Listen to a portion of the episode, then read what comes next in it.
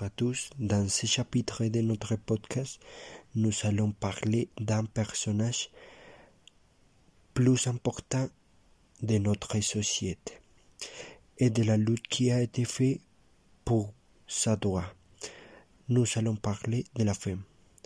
Et nous commencerons par parler du rôle des femmes dans certaines sociétés anciennes. En Grèce antique, les femmes ne jouaient d'aucun droit civil et politique, et par conséquent, leur statut était inférieur. Leur position n'est pas l'un plus misérable. Loin de la femme, des rôles pour lesquels elle avait vraiment destiné, celui de la mère et celui de l'accompagnant de l'homme. Rien de plus, rien de moins. Pour le rôle de la mère, on pourrait dire quel est l'objectif de chaque femme. Le bout de sa vie, chez elle, la femme est la matrice incontestée. En ce qui concerne sa position sociale, la femme ne peut se livrer à des actes dire ni posséder, ni acheter, ni vendre des biens.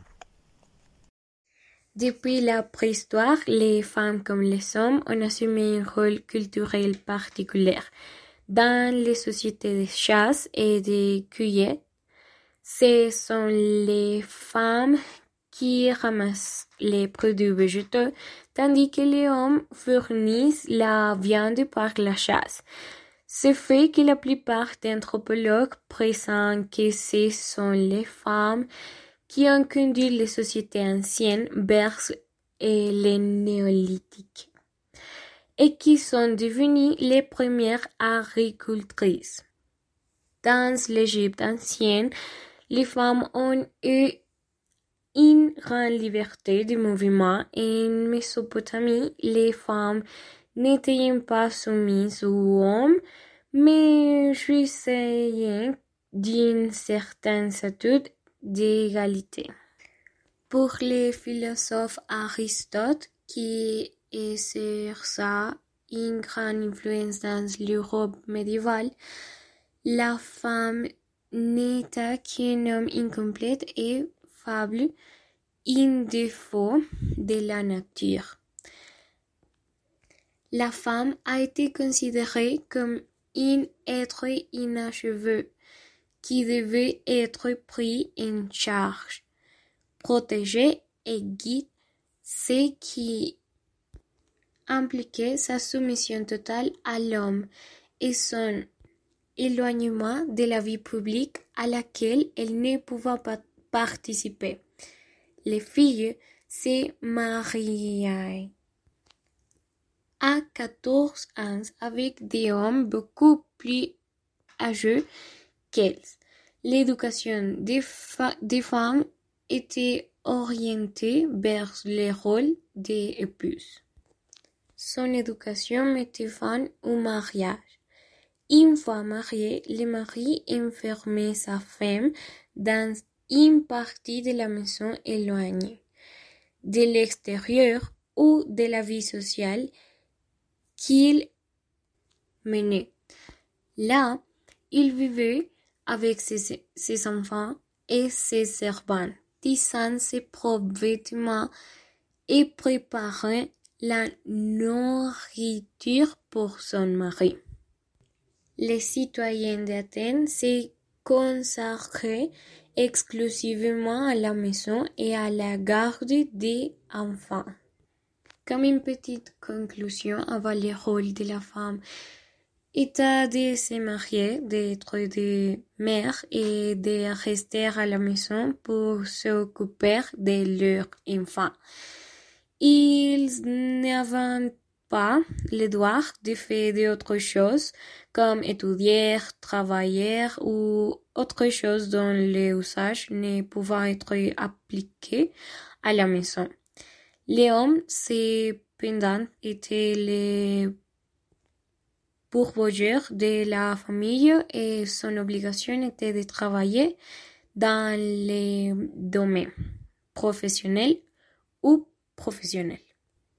Une phrase pour penser la lutte des femmes des pays développés est née de l'accès progressif des femmes à l'éducation formelle, plateforme fondamentale qui leur a fourni une arme très puissante de formation et information à travers de laquelle ils sont servis à canaliser leurs aspirations et leurs désirs sociaux et politiques ainsi que leur insertion sur le marché du travail. Le droit de voter des femmes est devenu un des premiers combats féministes. Les femmes revendiquant à la fois le droit de voter pour les représentants publics et d'être des candidats. Le mouvement féministe pour le suffrage des femmes est connu sous le nom de Mouvement pour le suffrage et officiellement né en 1848 avec le manifeste de Seneca Falls, la première convention organisée sur les droits des femmes aux États-Unis. Pendant des siècles, le mouvement sur le suffrage s'est organisé et s'est répandu dans le monde entier, amenant différents pays de légiférer les droits de voter des femmes. Sans ans après le manifeste de Seneca Falls, le droit de voter des femmes a été reconnu comme un droit fondamental dans la Déclaration des droits de l'homme de 1948. Et bon, en parlant du jour où nous commémorons les femmes, la nécessité de commémorer une journée internationale de la femme naît à la fin du siècle XIX, après la révolution industrielle. C'est une période historique qui a transformé l'économie et les modes de travail à partir de la fin du siècle XVIII et du début du siècle XIX.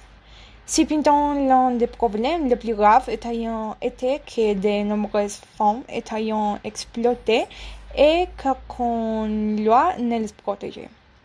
Le 8 mars 1857, les femmes travaillant dans l'industrie textile, qui étaient appelées garment workers en anglais à New York, organiseront une grève.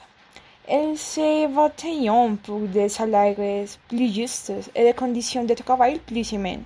Cependant, au moment où elles s'élevaient, les policiers les arrêtent. Dix ans plus tard, les manifestants ont créé leur premier syndicat pour se battre pour les, droits.